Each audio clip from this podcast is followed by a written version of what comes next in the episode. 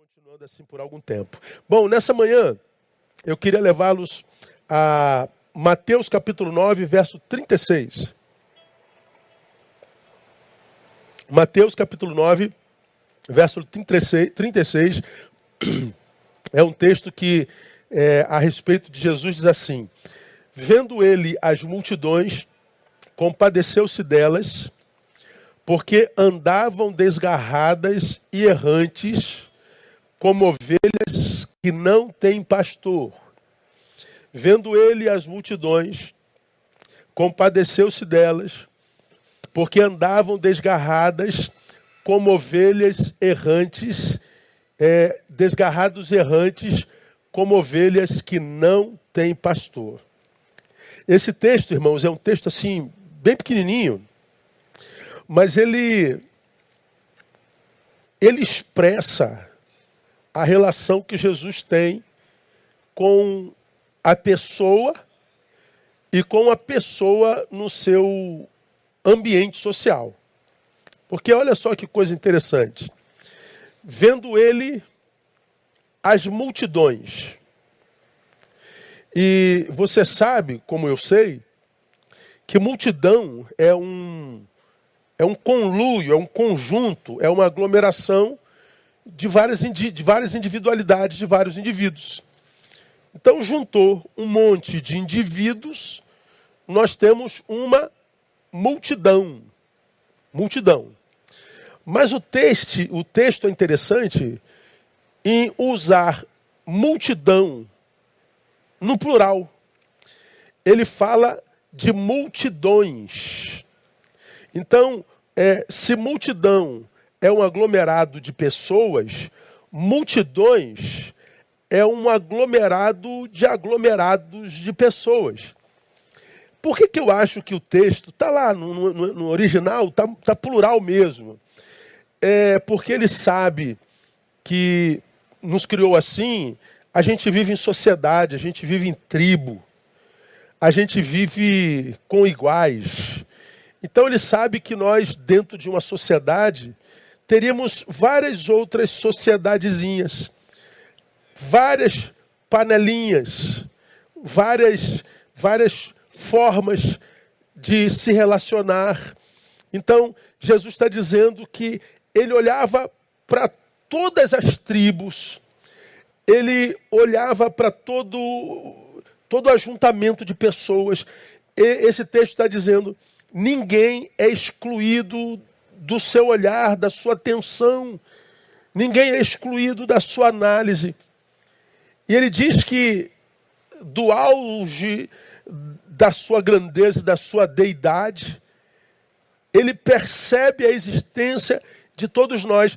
E o interessante é que ele, olhando para todos nós, independente do, do grupo social no qual a gente existe, do, da tribo no qual a gente é, e se a gente é em tribo ou se a gente é solitário, ele está dizendo, ele nos vê.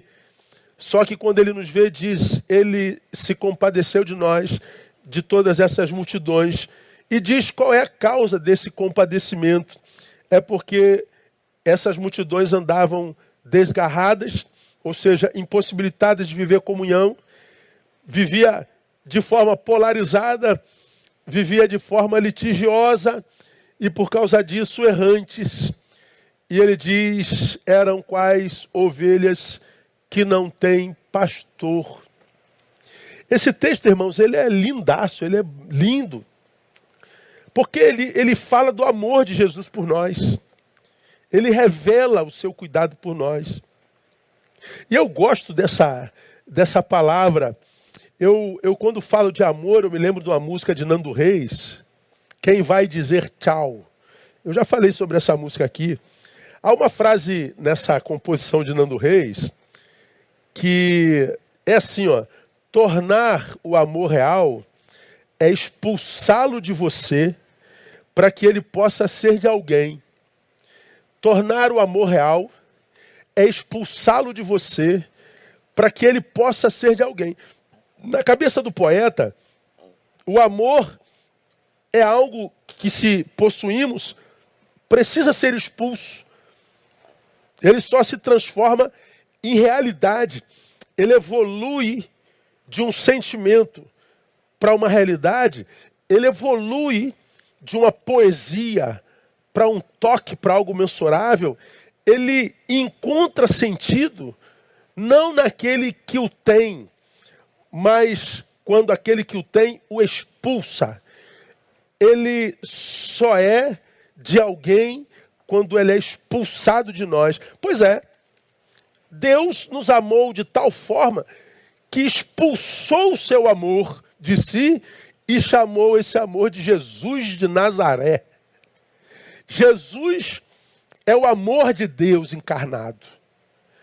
É o amor, a partir da visão do poeta, expulsado de Deus. E Jesus, esse amor de Deus por nós, é amor de Deus por todos.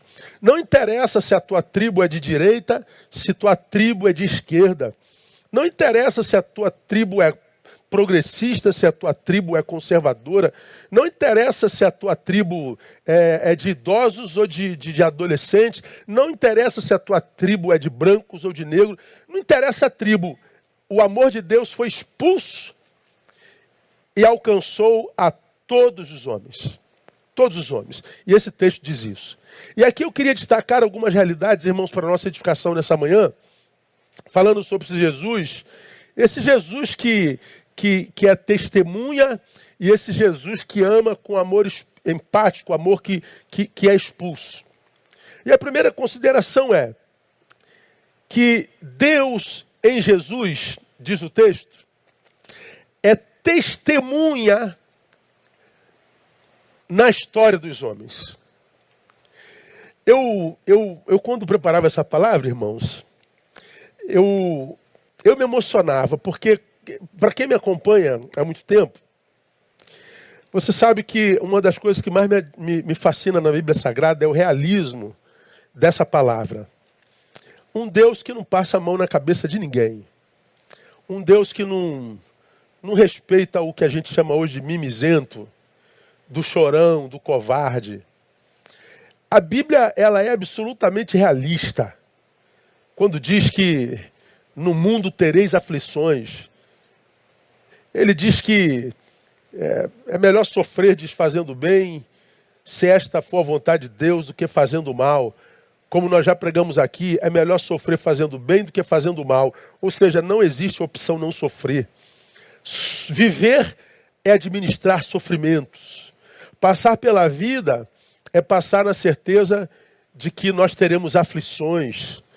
Passar pela vida é passar com a palavra que diz que mil cairão ao teu lado, dez mil à tua direita, ou seja, é caminhar entre cadáveres, é caminhar na ambiência da morte, é andar no vale da sombra da morte. Viver é isso, e a Bíblia está repleta de, de exemplos que mostram a dureza da vida. O Salmo 23, que é o Salmo do pastor, guia-me é, na vereda da justiça. Por quê? Porque se ele não nos guiar, a, a, a, o natural seria nos perdermos mesmo.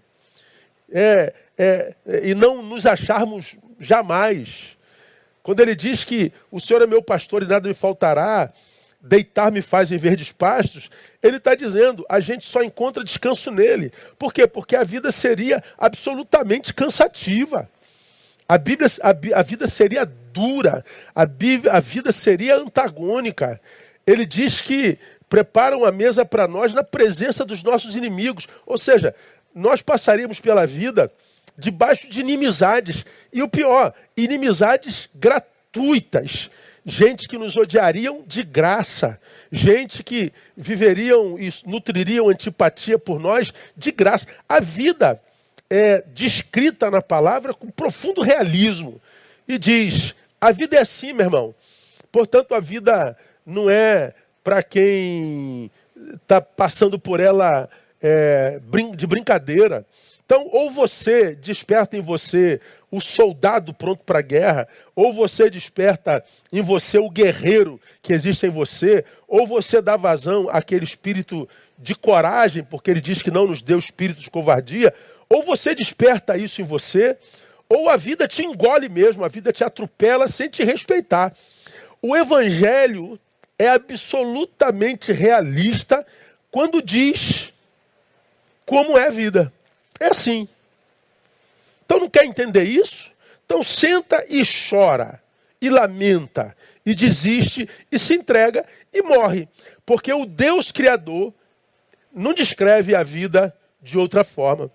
Todavia, esse texto diz que esse mesmo Jesus que descreve a vida com esse realismo cruel, é também o mesmo Jesus que é testemunha nessa mesma história e nessa mesma vida. O texto diz: vendo ele as multidões. Ou seja, a gente não passa por essa vida dolorosa, a gente não passa por essa vida sofrida, a gente não passa por essa vida antagônica, dura, sozinho. Ele é testemunha da nossa vida. Só que quando eu digo testemunha, eu não digo daquela testemunha que de longe visualiza, que de longe espreita, que de longe vê. Não, eu não estou falando dessa testemunha. Eu falo daquela testemunha que é parte intrínseca da história. É aquele que está vivendo a história com a gente. A história é minha. A história do Neil é só do Neil. Eu e você nos encontramos no caminho porque a gente vive, vive a história no mesmo tempo. A gente é contemporâneo de jornada. Mas você vive a tua história, eu vivo a minha história, e de vez em quando a nossa história se confunde, elas são se encontram numa encruzilhada da vida, mas cada um de nós vive a própria história. E esse texto está dizendo que Jesus, que vê as multidões, vive essa história com cada um de nós. A testemunha que Jesus é aqui, não, que, não é aquela testemunha que, que de longe observa o quadro, observa a arte, não. Mas Jesus é testemunha como aquela que está impressa na tela. Se a nossa história for pintada num quadro, a face de Jesus vai aparecer lá o tempo inteiro. Se a nossa história for escrita, a pessoa de Jesus aparecerá nela o tempo inteiro. Mas, pastor, é, é, é, eu não percebo isso. Pois bem, é, como você me ouve falar há 30 anos, é aqui, ó, irmão são os, os óculos pelos quais você enxerga a vida. Não é Jesus o problema de não ser notado, de não ser visto na história. Porque o texto é claro e o evangelho está repleto de textos que, que confirmam isso aqui. Vendo ele as multidões. Lembra do plural de multidões o texto é explícito a dizer: ninguém escapa do seu olhar, ninguém está invisível aos seus olhos, ninguém foge ao seu interesse. Então eu não falo do Jesus que de longe espreita, eu falo do Jesus que caminha junto, eu não falo do Jesus que, que, que é, admira a tela, mas o que está impresso dela. Eu não falo do Jesus do deísta que diz que criou e abandonou. Eu falo do Jesus do teísta. Eu não falo do Jesus transcendente, longe. Eu falo do Jesus imanente, do que está presente. Eu falo daquele a respeito do qual a Bíblia fala: os olhos do Senhor estão em todo lugar, sobre os justos e os seus ouvidos atento à sua súplica, mas o rosto do Senhor é contra os que fazem o mal. Veja só, ele é testemunha da maldade dos homens e dos homens maldosos, mas ele é testemunha do justo e da justiça produzido por ele. Os olhos do Senhor estão sobre todos nós, todos nós. Eu gosto dessa dessa realidade, mas ela também é séria. Esse texto que nós acabamos de ler, 1 Pedro capítulo 3, verso 12, porque os olhos do Senhor estão sobre os justos e seus ouvidos atentos à sua súplica, mas o rosto do Senhor é contra quem o que faz o mal, mostra que esse Deus que é testemunha, é testemunha da nossa produção. E diz que, dependendo daquilo no que eu me torne, ele me ouve e me livra. Mas, dependendo da minha produção, se for má, ele diz, ele se torna contra. Então, saber que os olhos do Senhor estão sobre nós é maravilhoso. Mas também é tenebroso, dependendo da vida que nós estamos vivendo. Que tipo de Deus deseja você para si mesmo? Pois bem, Deus será para nós a proporção da nossa produção. Mas não cabe, em hipótese alguma, como ouvi essa semana, Deus não se importa. Deus não se intromete mais. Deus se esqueceu de nós. Não, esqueceu não, irmão. Aí você fica com o que você pensa, contrastado por aquilo que a palavra diz. Cada um de nós opta pelo que quiser. Há quem prefira ficar com o que sua mente mutável, rasa, pensa e há outros que preferem ficar com aquilo que a palavra eterna, milenar de Deus diz. Se você prefere acreditar que ele abandonou, que ele esqueceu, direito seu. Mas eu quero que vocês saibam que você pode optar para ficar com a palavra que é eterna, que é imutável e que nos tem alimentado como raça desde os dos, dos, dos, do, do, do, do nascer da história dos homens. Deus é um Deus que é testemunha na história, vendo ele as multidões. Louvado seja o nome do Senhor, porque ele viu o que, que a gente passa. A segunda consideração, se consideração são quatro, por isso não vou me alongar, é que a relação desse Jesus que é testemunha na história é, com esses da história é uma relação de compaixão. A relação desse Jesus testemunha com a história é uma relação de compaixão. Vendo ele as multidões, compadeceu-se delas. Ninguém escapou do seu amor e da sua compaixão, nem os que praticam mal, nem aqueles que estão a serviço daquele que veio matar, roubar e destruir, nem aqueles que desacreditam do seu amor e da sua existência. Ninguém escapa da sua compaixão. Compadeceu-se delas, de todas as multidões, de todas as pessoas. Portanto, esse texto me mostra claramente, irmãos, que esse Jesus que a gente adora não é um Jesus observador frio, inerte, indiferente. Não, não é não. Ele é um cara, um Deus, um Senhor, uma pessoa que vê e que sente a dor das suas criaturas. Ele é um Deus que ama, mas ama não com amor platônico, de longe e materializado. Ele ama e ama com amor que age, com esse amor que é expulso para se tornar realidade em nós. Como eu falei no prólogo dessa nossa, nossa ministração, ah, parafraseando o poeta, o amor ele se torna real quando a gente expulsa esse mesmo amor de nós. Pois bem, Jesus é o amor expulsado de Deus. É o amor que Deus expulsa de si para se tornar real na nossa vida. A gente vê isso claramente no, no, no texto áureo da Bíblia Sagrada, quando nós lemos lá João capítulo 3, versículo 16. Porque Deus amou o mundo de tal maneira que o expulsou de si. Deus amou o mundo de tal maneira que deu seu filho único, unigênito, para que todo aquele que nele crê não pereça, mas tenha vida eterna. Deus é um Deus que ama e expulsa esse amor, que materializa esse amor.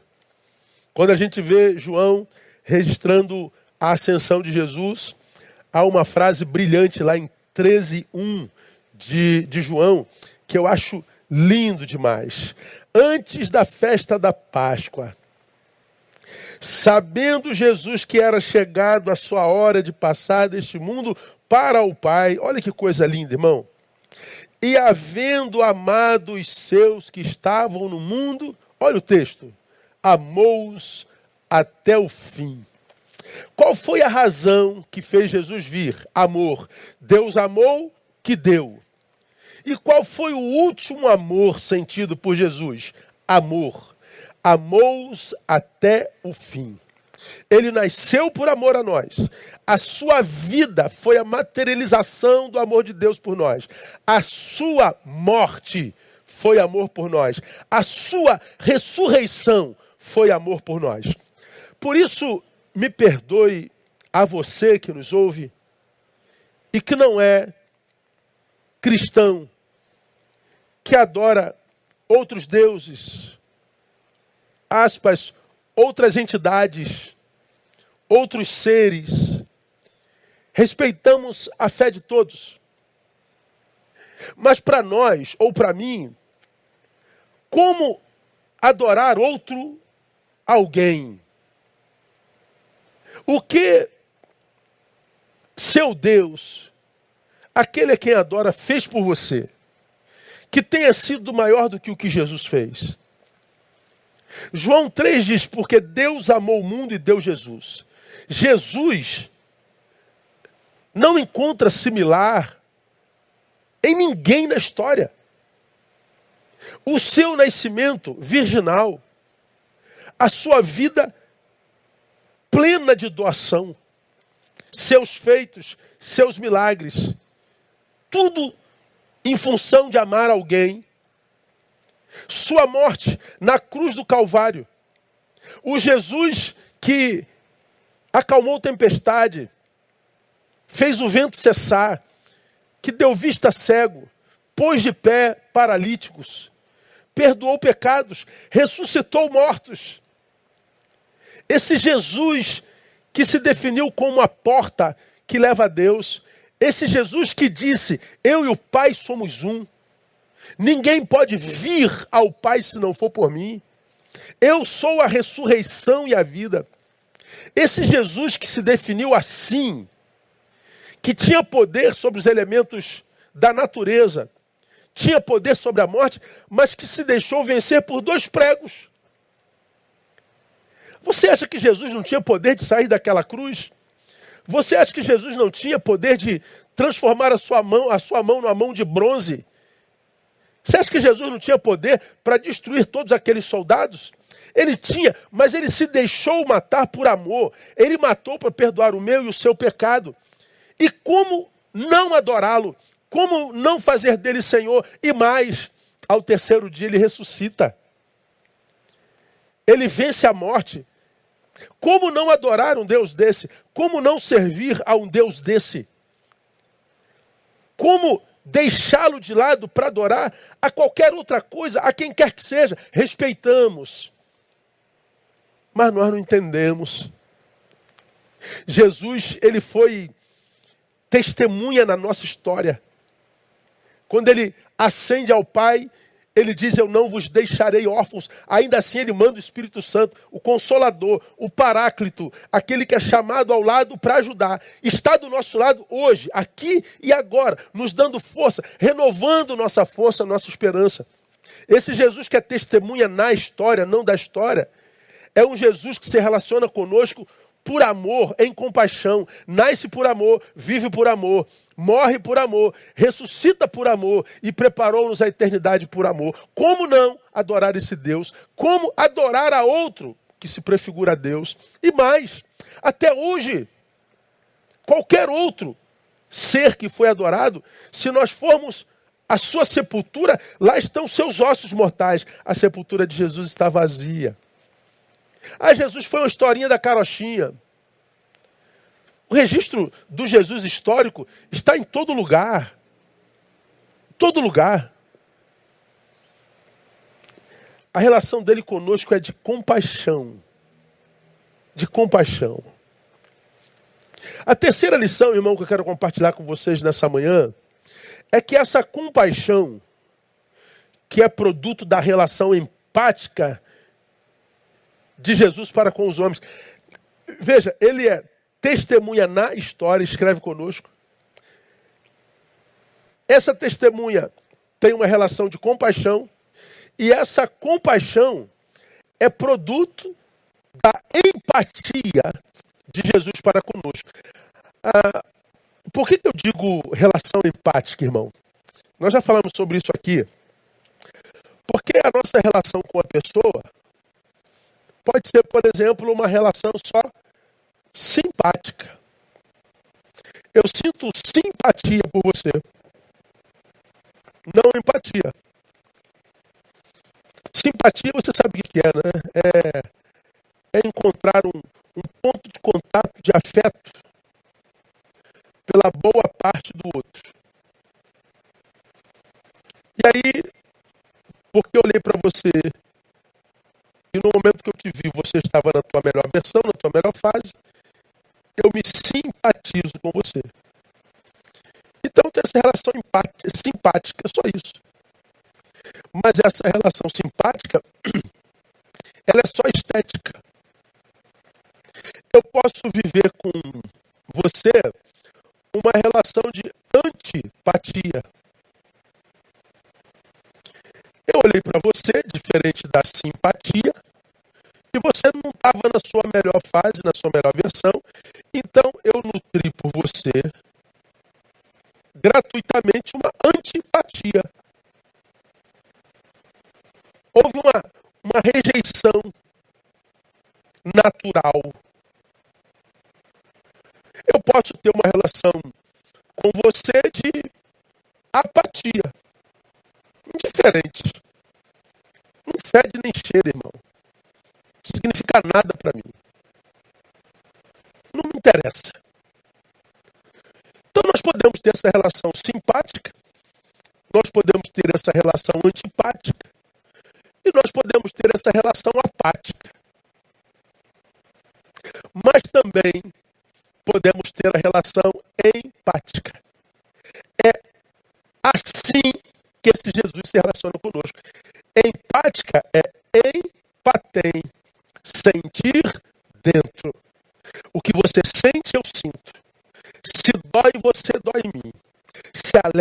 Você me alegra.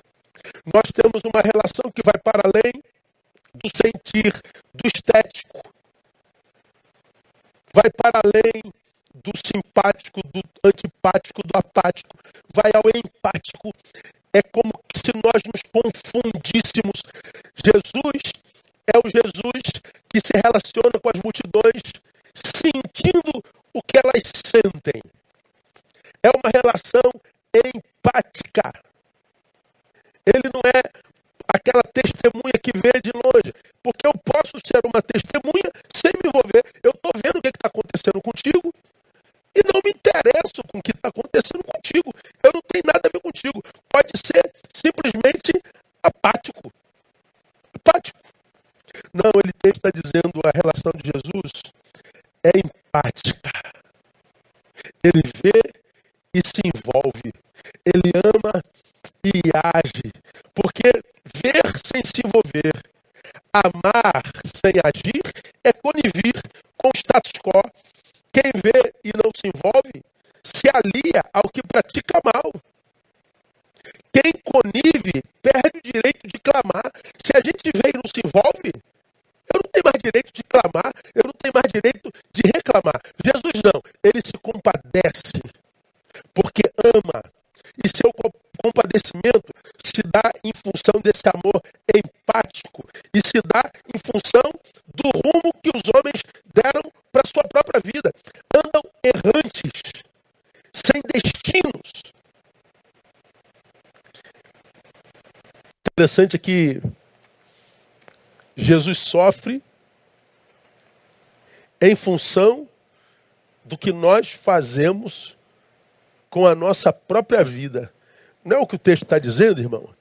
Vendo ele as multidões, compadeceu-se delas, porque andavam desgarradas e errantes. Olha o que, que eles fizeram com eles. Multidão aqui, multidão aqui. E ao invés deles viverem sinergia abençoadora, eles se digladiam e se matam. Eles matam o outro no seu afeto. Eles constroem a sua vida sob o ódio eles constroem a própria solidão. Porque quando a gente mata alguém em nós, nós estamos construindo o mundo da solidão. Nós estamos destruindo o projeto de Deus, porque Deus disse: não é bom que o homem esteja só. E quando a gente vai botando gente para fora da nossa vida, nós estamos voltando-nos contra o projeto de Deus, nós estamos voltando para a solidão que ele quis matar com a presença do outro. Ninguém está sozinho, porque foi plano de Deus. Quem está sendo carcomido pela solidão, certamente foi botando gente para fora da vida, não verbalmente, mas pela forma como viveu a própria vida, errantes e desgarrados. E a gente não percebe como raça como que as nossas ideologias põem o da outra ideologia para fora da nossa vida e a gente põe gente para fora da nossa vida cheio de razão, é burrice. Você que passou a amar mais uma ideologia do que o próprio evangelho, e é o que nós vemos hoje. Você ama mais a sua ideologia do que o evangelho. Você fala mais e defende mais a tua ideologia do que fala e defende o evangelho. Assuma isso. E por causa disso, está como está e que sabe como está, embora venda a imagem de estar diferente. Cada um de nós sabe o quão doente está o que nos diferencia é a capacidade de esconder tal doença, promovida por vivermos em guetos, por vivermos entre iguais, por colocarmos para fora aquele outro diferente na qual nos completaríamos. E Jesus olha do alto e diz: Que tristeza! Ele se compadece de nós porque nós perdemos a capacidade de conviver. Nós pusemos para fora aquele que é diferente e que, porque é diferente, nos locupletaria, nos complementaria. E nós vivemos entre os iguais e vivemos essa solidão mórbida. Vivemos dessa forma angustiosa de ser, angustiante de ser, essa forma triste de ser. E mais, tendo que produzir nas redes felicidade, intelectualidade, santidade, preocupação social, patriotismo. Mentira. Agora, como eu estava falando, irmão, como é interessante, né?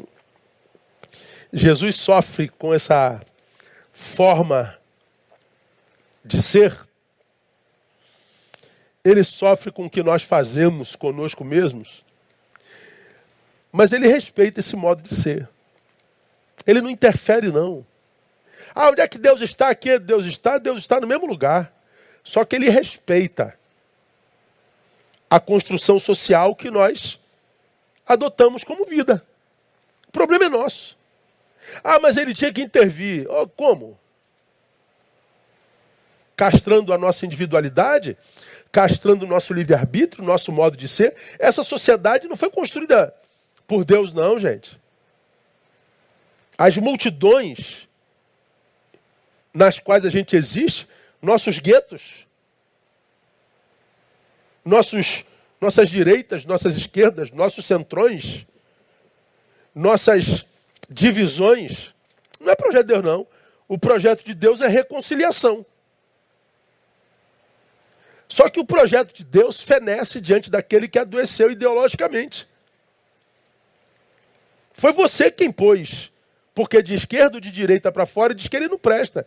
Foi você quem, sendo direita, pôs o de esquerda para fora e disse que ele não presta.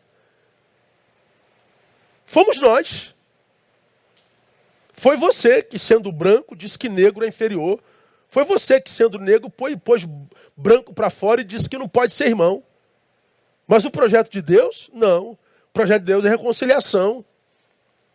E por que, que nós não vivemos reconciliação? Porque Deus não quer? Não. Porque nós optamos pelo polo equidistante. Nós optamos por viver na marginalidade, na margem. Deus não tem nada a ver com isso. E as dores e ausências que a gente sente na margem é obra nossa. Deus não tem nada a ver com isso, não. No Evangelho, quem está na margem direita ou na margem esquerda caminha um pouquinho para o centro e eles dão as mãos e entendem que existe uma convergência maior do que aquela divergência que nos separa. Então Deus não está autenticando esse modo polarizado de ser, mas respeita. Como já citei aqui, eu gosto dessa, dessa realidade do Evangelho, eu repito isso toda hora. Por quê? É, nós temos dois eventos na Bíblia Sagrada, e uma delas é aquela parábola da, da, da ovelha perdida, que diz que o bom pastor deixa 99 e vai atrás de uma. Aí a gente imagina que esse pastor é Deus que tem que ir atrás de toda uma que se perde. E há quem traga isso para a relação pastor e ovelha, da eclesiologia, que o pastor tem que estar atrás de toda ovelha que não quer estar junto com a gente. Pois é, o texto diz que o pastor foi atrás da ovelha. Mas tem uma outra parábola, que é a parábola do filho pródigo, que diz que um filho resolveu ir embora. E o pai não foi atrás desse filho. Olha que coisa interessante, né, irmão? O pastor foi atrás da ovelha, mas o pai não foi atrás do filho. Qual é a relação mais mais profunda, irmão? A minha que sou pastor da Igreja Batista Betânia com você que é a ovelha da Igreja Batista Betânia? Ou a minha relação com Tamar e Thaís, que são minhas filhas consanguíneas? Qual que você acha que é mais nevrálgica?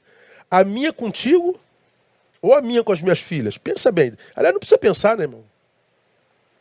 Mas é engraçado, a Bíblia diz que eu fui atrás de você, que é a ovelha, mas eu não fui atrás da Tamar e da Thaís, que são filhas. Por quê, irmãos? Porque na parábola da ovelha perdida, o pastor, primeiro, sabia que eram cem. Ele contava cada uma, conhecia individualmente cada uma. E aquela uma que estava ausente, porque o pastor conhecia, não podia estar ausente por volição, por vontade. Não, não, não. Para essa aqui não estar tá presente, ela está impossibilitada de estar aqui. Estar aqui. Porque a conheço, eu vou atrás dela. Aí, diz o texto, encontrou ferida, gemendo, tremendo de frio. O pastor colocou em seu ombro, ou seja, ela não podia andar, curou suas feridas e trouxe-a ao rebanho. Então, a ovelha estava ausente, não por vontade própria, não era uma decisão estar longe era uma impossibilidade de estar perto. Então o pastor vai buscar. Agora, na parábola do filho pródigo, por que, que o filho se ausentou? Se ausentou porque quis. Foi vontade própria. Foi uma ação da, vol da volição. Então o que, que o pai fez? Respeitou. Então escuta, esse Jesus que é testemunha na história, que se relaciona conosco com amor empático. É também o mesmo Jesus que diz: Você quer estar longe? É um desejo seu? É. Ele respeita isso. Vai ficar longe. Quer estar longe do rebanho? Quer estar longe da igreja? Quer estar longe da comunhão? Quer estar longe? Quero. Fique longe. Ele fica longe. Porque ele nos trata como pai e sabe que o nosso distanciamento é uma ação da vontade. Ele respeita a nossa vontade. Ele não vai lá botar uma, um, um, um, cabresto na tua boca e te trazer como um cavalo. Ele não vai laçar você com, a, com um laço e te trazer como gado. Não, ele vai respeitar o teu distanciamento. Essa liberdade que ele dá aos homens é o que mais me fascina, irmão. Eu amo essa, essa liberdade. Mas, ao mesmo tempo, revela que a maior de todas as carências do homem contemporâneo é a sabedoria. Por que sabedoria? Porque sem essa sabedoria, liberdade e cativeiro se traduzem na mesma coisa. Porque eu sou livre, mas não tenho sabedoria de Deus, a minha liberdade acaba comigo. É o exemplo do filho pródigo. Ele queria liberdade, parou dentro de um chiqueiro, comendo comida de porcos. Meu Deus, o que, eu fiz com a minha vida? Essa hora os empregados de meu pai estão comendo do melhor dessa terra, estão com a sua família na sua casa. Eu estou aqui na presença de porcos, vivendo uma porcaria de vida. Literalmente uma porcaria de vida. Por quê? Liberdade sem maturidade. Já falei sobre isso aqui. A liberdade sem sabedoria e o cativeiro são a mesma coisa. Portanto, eu e você, irmãos, Precisamos de sabedoria do alto, discernimento do alto, para que a gente não se transforme naquele que vai construir o nosso próprio chiqueiro, naquele que se transformará no diabo de si mesmo. E mais, se a gente faz isso por vontade própria, Deus nos deixa no chiqueiro, Deus nos deixa no inferno construído por nós mesmos e que no qual nós somos o diabo. Mas, se Deus encontra em mim em você, irmão, alguém que quer proximidade, alguém que quer voltar para a casa do Pai, ah, esse Jesus vai te encontrar de braços abertos, irmão. Agora, olha que coisa interessante, irmão. O texto diz que ele é testemunha, vendo as multidões. O texto diz que a relação com essa multidão é de compaixão e ele se compadece com amor empático, porque nós nos perdemos, desgarrados e errantes. E ele diz que nós nos perdemos como ovelhas que não têm pastor. Engraçado, ele usa a figura do pastor para exemplificar a perdição dos homens. E aqui, nós falamos sobre isso na semana passada, a figura do pastor, né? Nesse texto eu, eu, eu aprendo, irmão, que pastor no Evangelho à luz desse texto, ele é representado pela figura de um mestre e não de um berçarista, por exemplo. O pastor é aquele que ensina a palavra, é aquele que aponta o caminho de Deus, a vontade de Deus. Não é aquele que está dentro de um berçário, diante de berços com pessoinhas completamente indefesas e dependentes. Pastorear não é trocar sua fralda. Pastorear não é te proteger dos perigos do berço. Pastorear é dizer a verdade para você, goste você dela ou não. Pastorear é te dar instrumento para você experienciar a reflexão é confrontar a tua verdade com a palavra de Deus, que como eu acabei de falar, você pode ficar com o que você acha, e você pode ficar com o que a palavra eterna e milenar de Deus diz. Hoje nós vivemos um tempo onde as pessoas ficam com o que ela acha. Você é um cisco na história. Um, um mundo, dizem cientistas, com 100 bilhões de anos, você vive 70, portanto você nem é notado na história da, da eternidade e acha que tem saber suficiente para questionar a palavra de Deus. Veja que loucura, irmãos, que a gente faz com a gente. Pois é, o pastor te confronta para dizer: não faz isso não. Olha o que, que a palavra diz. Você adotou uma ideologia, seja dessa ou aquela, que te incapacitou de amar até os irmãos por quem Jesus morreu. E você acha que está coberto de razão mesmo vivendo essa qualidade de vida que você está vivendo e que sabe que vive. Pastor, à luz do texto, é uma referência a ser seguida e não um peão de boiadeiro que vai atrás de ninguém, não. Pastor é aquele que, portanto, tem autoridade para pastorear, governar, administrar a vida das ovelhas, exortando, dando direção, confrontando, protegendo, mas ele, embora tenha essa autoridade, ele não pastoreia com autoritarismo. É autoridade sem autoritarismo.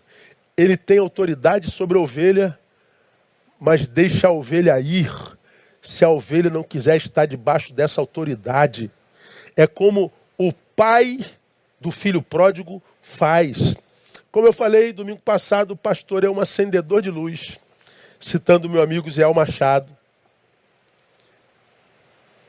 Estamos num quarto escuro, com medo, impedidos de ir e vir, o pastor acende a luz.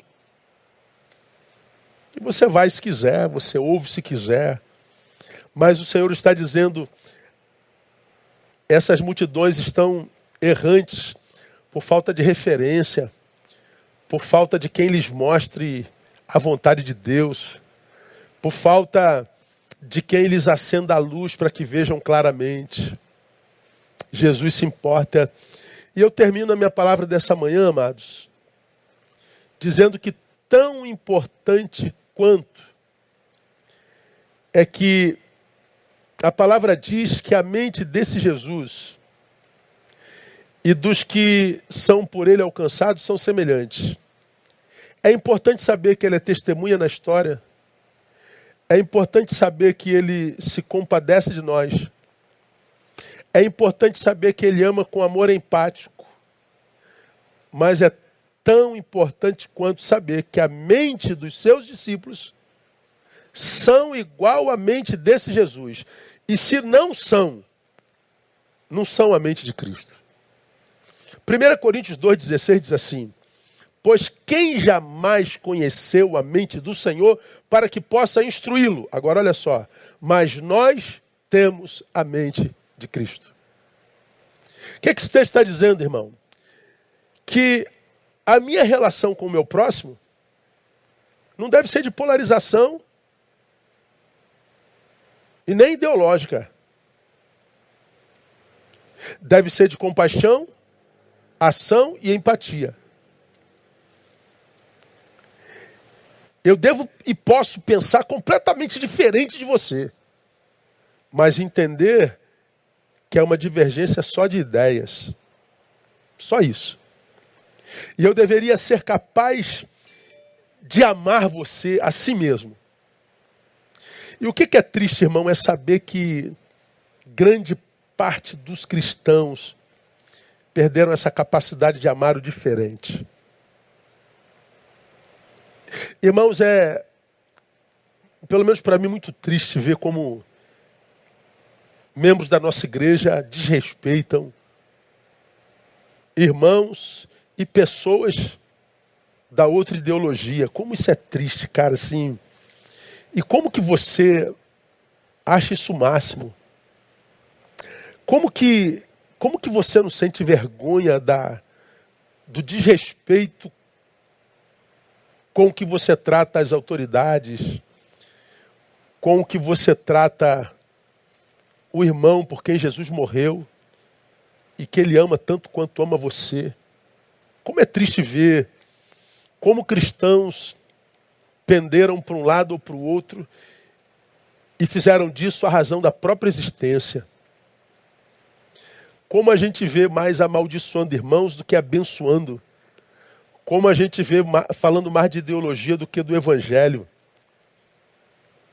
Nessa manhã eu queria lembrar a você que você que se diz cristão deveria ter uma mente igual a de Jesus, que até na cruz do Calvário olha para aqueles que crucificaram-no, coroaram-no, abandonaram-no, e ele diz: Pai, perdoa-os.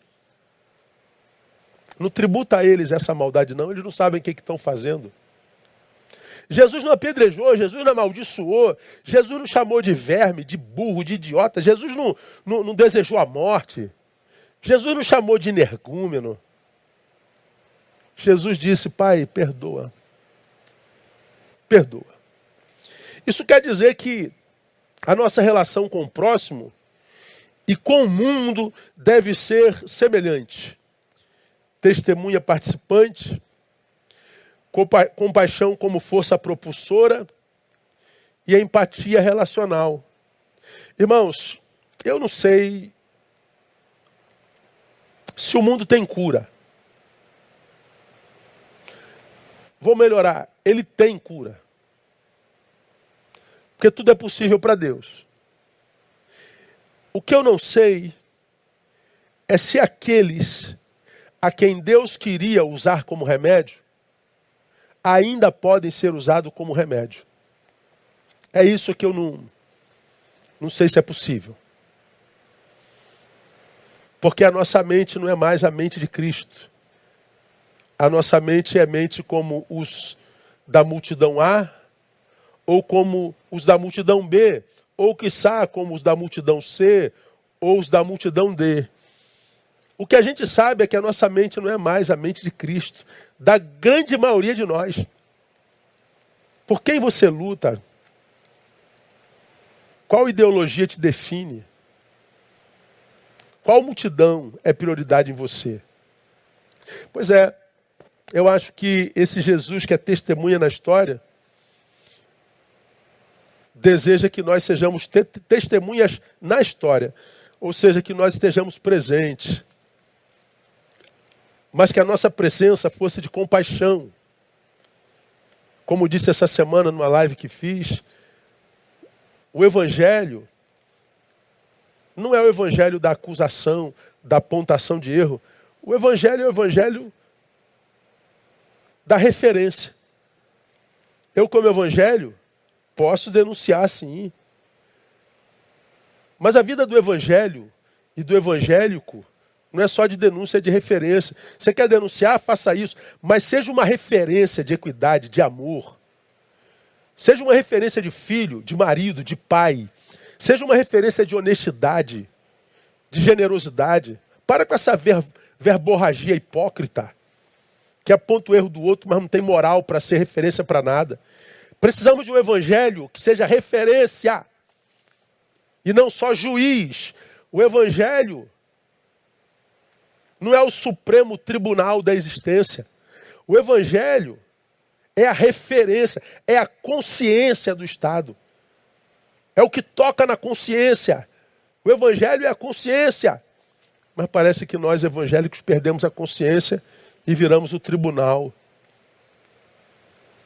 A minha oração, minha igreja, é que cada um de nós, no lugar onde existe, sejamos uma referência de, de honestidade, de equilíbrio.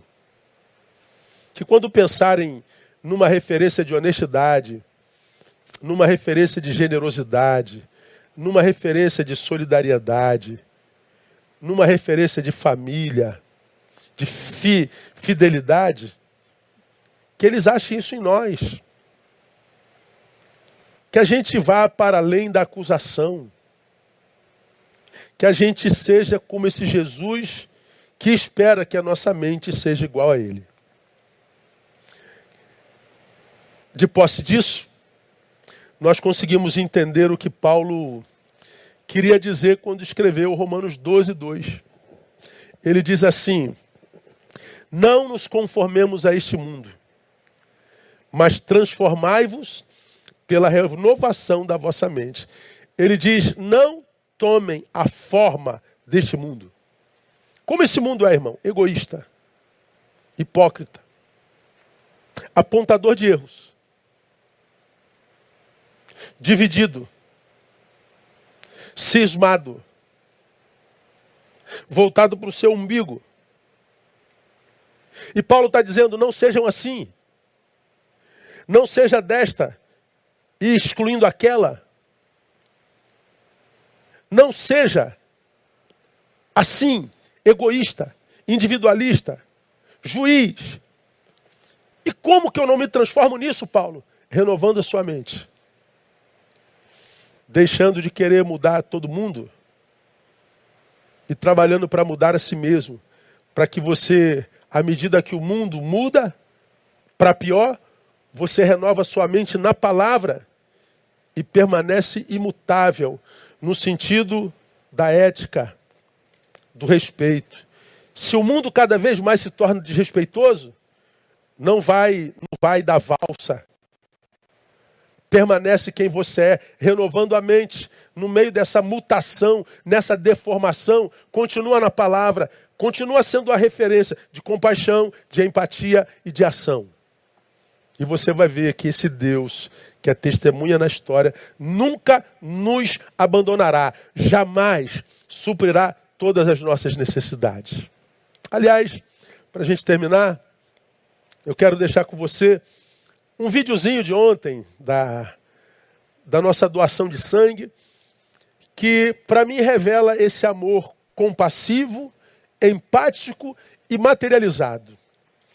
Ontem nós tivemos aqui, no sábado, dia 20, uma campanha de doação de sangue, parceria com o Viva Rio, ou Viva Rio, com a Emo Rio, com o Emo Rio. E, a, e o nosso planejamento era de estarmos aqui de 10 às 15 horas e colhermos pelo menos 120 bolsas de sangue, que é o, é o padrão do, do, do, do. Se bem que nós temos o recorde do hemorrio, já chegamos a 180 bolsas. E a gente imaginou que ontem, por causa da pandemia, as pessoas ficariam com medo e não viriam. Nós abrimos às 10 e às 10h39 já tivemos que fechar, porque a multidão era grande, a gente não podia aglomerar, mandamos a multidão embora, pedimos perdão. Então nós vemos ontem, irmãos, uma, uma manifestação de solidariedade, de bondade, que nos assustou positivamente. E a gente quer compartilhar com você um pouquinho disso aí. No vídeo, eu digo que a gente fechou por volta de 11h40, mas não foi não, foi 10h40. Abrimos 10 horas e fechamos 11h39. Então compartilho com você esse videozinho para alegrar você. Começamos com o vídeo da, da, da Renata, que trouxe-nos a Alicezinha, nos abençoando. E eu quero compartilhar, ah, porque já compartilhamos o vídeo do ICV, Solidariedade Pura, e a gente vai terminar com o videozinho da doação de sangue ontem, que foi um, um, um mergulho no amor do Pai através de cada um de vocês. Vamos lá.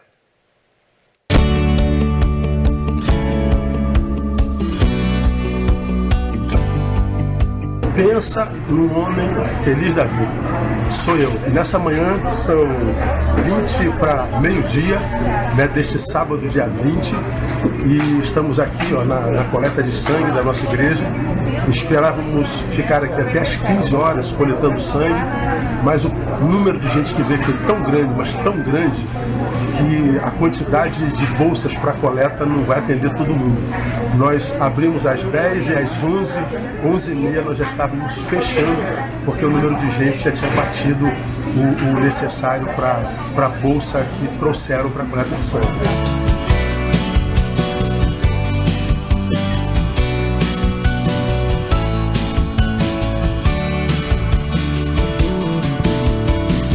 Então nós, nós estamos muito felizes, agradecemos a cada um de vocês do fundo do nosso coração por terem atendido o nosso pedido, o nosso chamado. Bom saber que é, o coração do povo tem solidariedade, é, sente a dor do outro e que tem vontade de ajudar, de ser resposta para as perguntas que estão sendo feitas no caminho, na é verdade? Doar sangue é ser resposta para quem está doente, é compartilhar a vida com quem precisa dessa vida. Muito obrigado, Deus abençoe você e pense com, com as bênçãos do alto. Deus abençoe.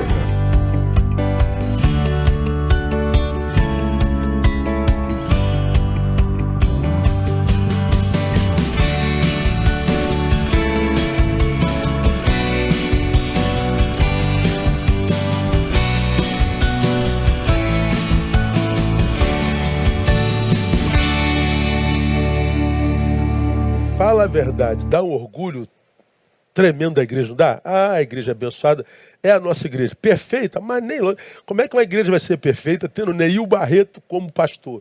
Só se fosse loucura alguém chegar nessa igreja, pegar um maluco como eu, ah, um casca grossa como eu e querer achar uma igreja perfeita. Mas nunca que vai achar, não é? E, e outra, você que busca uma igreja perfeita, quando achar, não entre. Você vai estragá-la certamente, não é? Agora, como eu falei no início do nosso culto, nós somos imperfeitos, que não usamos a nossa imperfeição para justificar a nossa inércia. A gente vai lá imperfeito e faz. Então, ontem, irmãos, dava para a gente arrecadar umas 300, 400 bolsas de sangue.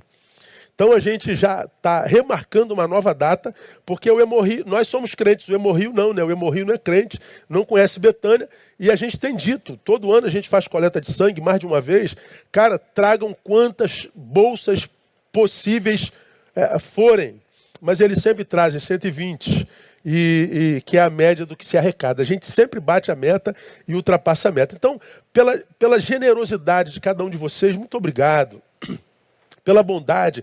A Bíblia diz que o amor lança fora todo medo. Então tinha um monte de gente aí comentando, meu Deus, mas é, é numa época como essa, doar sangue. Pois é, irmão, não doa, fica em casa. Ah, não faça. Ah, mas eu acho que não tem. Não vá, não, não, não opina, não vai. Agora, deixa quem quiser vencer o medo pelo amor fazê-lo. Deixa quem quiser ir, ir. Deixa quem quiser fazer o que quiser. Vamos parar de nos meter na vida dos outros? Né? Cada um sabe. Ah, mas as pessoas, as pessoas são você? Não. Então deixa as pessoas, cuida da tua vida e deixa que as pessoas cuidem dela. Porque para aquelas pessoas, as pessoas são você. E elas não estão se metendo na sua vida, não é verdade? Se cada um se metesse na sua vida, primeiro, ia ter trabalho à beça para realizar. Mas a gente não realiza porque está metido na vida do outro. E eu louvo a Deus por cada um de vocês. Ontem eu vim para cá e pude rever um monte de irmãos, saudade matada sorrisos escondidos atrás do lábio, mas o, a, a, o olhar também demonstra sorriso, vontade de abraçar, né? vontade de beijar. Algumas crianças, as crianças sempre correm em cima de mim, mas não, é, é, isso é que é triste. A gente vem para o culto e não pode abraçar ninguém, não pode beijar ninguém, não pode tocar ninguém. Deve ser muito ruim. Ontem a gente matou saudade, ganhei um monte de presente, ganhei camisa, essa camisa aqui foi presente, ganhei chocolate, ganhei chiclete, ah, ganhei, ganhei um monte de coisa, ganhei um encosto para o banco, e um monte de gente trazendo presente, um monte de gente amando o pastor. Quanto amor eu recebi ontem, quanta alegria. Como é bonito ver a nossa igreja trabalhando. Tem sempre todo o trabalho social e missional que a gente quer fazer. É só instalar o dedo em Betânia que aparece mil voluntários. É impressionante. Pessoal assim que, que entende a palavra ministrada e reage a essa palavra. Isso é muito bonito. E eu quero abençoar a cada um de vocês. Muito obrigado, muito obrigado pela, pela generosidade, bondade. Os irmãos que vieram, poxa, eu cheguei lá 10h40, já não pude mais doar. Pô, fui com a minha família inteirinha e não pude doar. A gente pede perdão, mas eu sei que você entendeu e ficou alegre por não poder doar, porque já tinha gente demais. Então eu sei que você se alegrou e se alegrou muito, entendeu que Deus abençoe você, que Deus te recompense, que Deus te, te, te, te rasgue a janela do céu sobre a tua casa e faça chover as mais preciosas bênçãos no nome de Jesus. Muito obrigado a vocês, no nome de Jesus. E para a gente encerrar, irmãos, nós vamos orar. Não é só ah, boas notícias que a gente vive. Né? Nessa semana, nós tivemos a passagem do irmão Paulo Alex C.S. Silva, né, que é esposo da irmã Eliana é, da irmã Eliana Silva, que lamentavelmente veio a óbito nessa, nessa semana, a motivo Covid também. Então nós chegamos à quinta, ao quinto óbito na nossa comunidade de fé. Irmã Silvia, irmã Mário, irmã Viviane, pastor Alisson e o Paulo, Deus tomou para si e a gente se alegra com os que passaram, mas se entristece com aqueles que lhes perderam, com seus familiares. Então vamos orar pela irmã Eliana, membro ativa da nossa igreja. Todos esses que passaram eram membros ativos, presentes. Não eram daqueles turistas na igreja, não. É gente, gente de Deus mesmo. Vamos orar por seus familiares, continuar orando por eles. Vamos orar pela irmã Selma Barbosa. Selma Barbosa é a única membro que a gente tem conhecimento que está internado em estado grave nesse exato momento. Curados aos milhares. Mas continue orando pela irmã Selma Barbosa. Ela precisa da nossa oração, ela precisa da nossa súplica. Continua entubada, continua é, precisada de muito cuidado, de muita oração. Então vamos orar pela Eliana, esposa do Alex, do Paulo Alex, e pela irmã Selma Barbosa. Nós vamos orar teremos encerrado o culto dessa manhã. Vamos sair com mais uma canção cantada e, e, e prestada a Deus pela grande congregação. teremos encerrado e logo mais às 18 horas estamos aqui de volta, aguardando cada um de vocês, no nome de Jesus. Vamos orar e vamos embora. Pai, muito obrigado. Tua presença entre nós é notável. A tua palavra sempre abençoadora e desafiadora, confrontadora. Queremos ser como esse Jesus, Pai, cuja mente é uma mente que ama, ama com compaixão e empatia, uma vida que se compadece e que sente a dor do próximo e que não só age, age em favor daquele que anda desgarrado e errante como ovelha sem pastor. Queremos ser esse discípulo assim, Pai, que tem capacidade de transcender a simpatia, a antipatia, a apatia e chegar à empatia, a ponto de sermos a cura e não a doença. Pai, ajuda-nos a vivermos no Evangelho, para o Evangelho. Livra-nos de ideologias racionais, mas que de fato adoece a alma e o afeto de todos.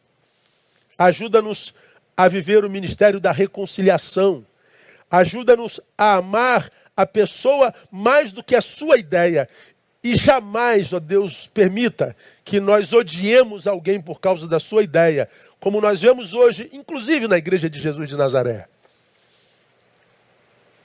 Visita a irmã Selma Barbosa nessa hora, Pai. Toca na tua filha, Deus, e traz cura. Glorifica o teu nome na vida da tua filha. Devolve a tua filha para os seus familiares. Devolve a sua filha para a sua comunidade de fé. Devolve a tua filha para a vida e a vida a tua filha. Toca com a tua mão poderosa. Seja rafá para a vida da tua serva. Nós clamamos, nós te imploramos, Pai, em nome de Jesus de Nazaré. Devolve essa mãe para tua filha, para sua filha. Devolve essa avó para sua neta. Faz esse milagre.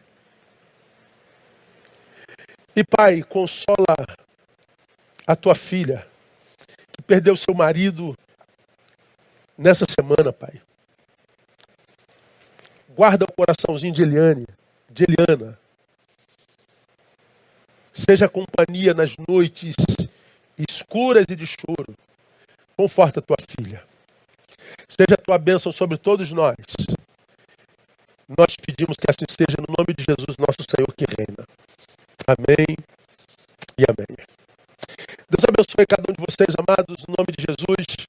Vamos sair adorando ao Senhor. Logo mais às 18 horas, permitindo o Pai, estaremos de volta. Eu daqui e você daí, e juntos adoramos, adorando ao Senhor ressurreto. Deus abençoe. Até logo mais.